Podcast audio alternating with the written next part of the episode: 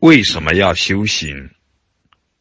按套路都很容易说，为离苦得乐，没有选择，为了解脱，为了自觉觉他，觉醒圆满，为了成佛，都会有很多的说法。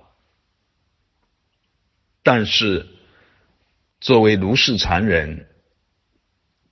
要真诚、老实。一看到这个问题，一被提到这样的问题，当下是什么心念，是什么样的反应，要很清晰。说没有这个问题，何必有此一问？这个是妙用不到位。要知道，既然这个问题出现，就有这个问题出现的因缘。无论是从什么角度、什么样的缘起而出现，必然有相应的因缘。是否智慧圆满？是否慈悲到位？自己要清清楚楚。在用功的路上，在因缘当中，没有丝毫的余地可以打妄想。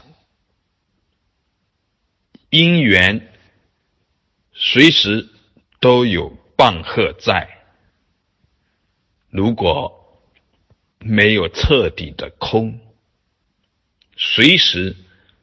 都会有棒喝出现，棒喝不必由人出，因缘